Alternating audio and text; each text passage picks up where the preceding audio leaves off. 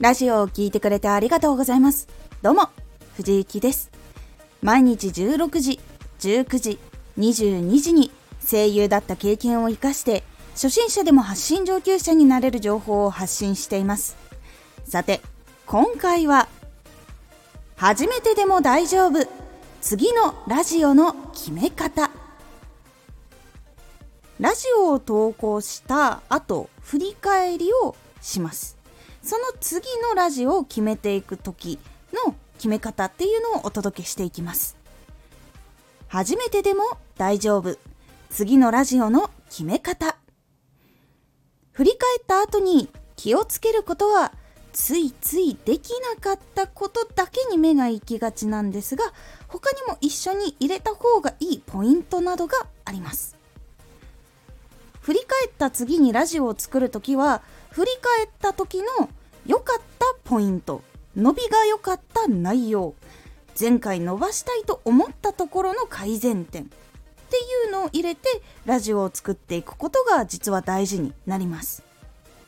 まあ、前回例えば滑舌が気になったから今回滑舌よくしようだけではもしかしたら良かったポイントとか伸びが良かった内容を引き継ぐことができない状態になってしまったりして次のラジオで方向が良くない方向に向いてしまうかもしれないんです。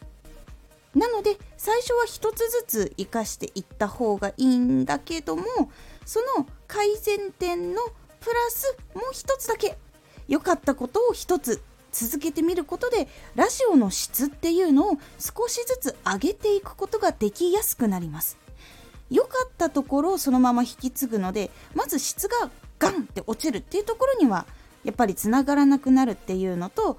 そこにまたちょっとずつ積み上げていくのでやっぱり一つ一つのラジオが良くなっていきやすくなります。ちなみに良かったって感じたこと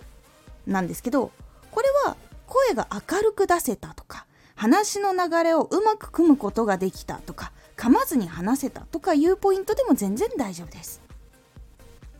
なので前回伸ばしたいと思ったことプラスこれは良かったなって感じたポイントか反応率が良かった内容の続きみたいなのを作ってみるっていうことが結構おすすめのやり方になります。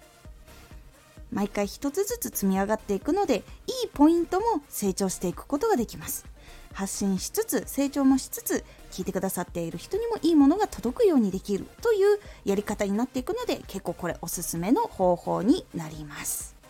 是非反省点1個といいことを1個入れるっていうのを意識してみてください。今回のおすすめラジオ。チャレンジしたくない時に大事にしたい気持ち。チャレンジしたくないなとか不安になることってあると思います。その時に一番目を向けてほしいポイントをお話ししております。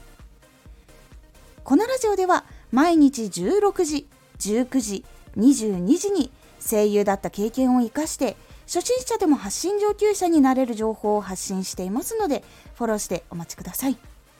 毎週2回火曜日と土曜日に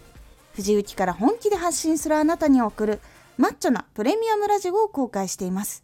有益な内容をしっかり発信するあなただからこそ収益化してほしい。ラジオ活動を中心に新しい広がりにつながっていってほしい。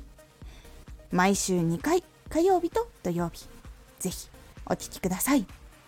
ツイッターもやってます。ツイッターでは活動している中で気がついたことや役に立ったことをお伝えしています。ぜひこちらもチェックしてみてね。コメントやれたいつもありがとうございますではまた